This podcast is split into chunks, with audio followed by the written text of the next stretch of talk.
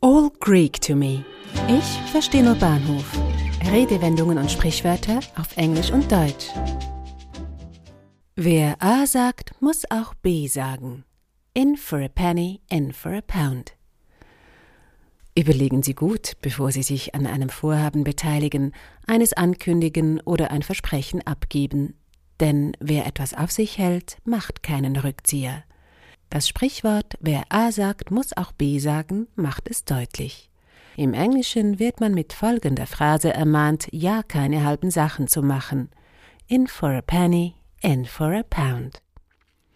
Ich kann dich bei dieser Sache nicht weiter unterstützen. Ich hab's mir anders überlegt. Es tut mir leid. Was? Du hast es versprochen. Wer A sagt, muss auch B sagen. I'm sorry, I can't support you any longer with this matter. I've changed my mind. What? You promised. In for a penny, in for a pound. Die einfachste Herleitung über die Herkunft der deutschen Redewendung ist die Anlehnung an die Reihenfolge des Alphabets. Auf A kommt zwangsläufig B. Eine andere Geschichte über die Herkunft der deutschen Version, die im Internet kursiert, ist die über den Fluss A, der durch Münster fließt. Menschen haben Flüsse durch Abwasser aller Art schon immer verdreckt. Die A soll aber einstweilen so verschmutzt gewesen sein, dass wenn man die A sah, man auch unweigerlich das Schmähwort bäh sagen musste. Und so kam es laut dieser Anekdote zum Sprichwort Wer A sagt, muss auch B sagen. Die Geschichte ist zwar amüsant, aber nicht fundiert. Wie die englische Redewendung geprägt wurde oder woher sie kommt, ist nicht bekannt. Bekannt ist, dass in for a penny, in for a pound bereits im 17. Jahrhundert gebraucht worden ist. Es wird vermutet, dass die Phrase eine Art Warnung vor Schulden gewesen sei. Doch ganz schlüssig ist die Theorie nicht. Schulden von einem Penny ziehen Schulden von einem Pound nach sich? Vielleicht. Sinn würde es in Zusammenhang mit Wetteinsätzen ergeben.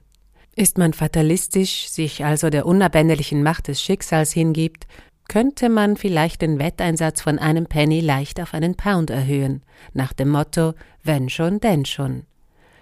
Du hast gesagt, du würdest überhaupt keinen Tropfen trinken wollen, und jetzt hast du dich volllaufen lassen. Nun, wenn schon, denn schon. First you said you wouldn't drink any alcohol at all, and now you got blathered. Well, in for a penny, in for a pound.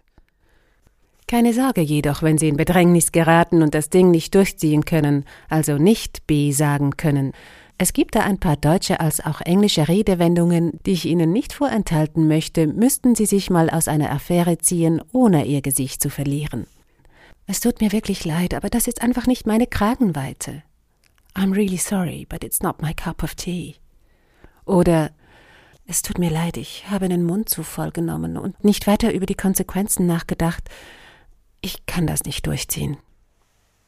I'm really sorry. I bit off more than I can chew. I didn't think about consequences.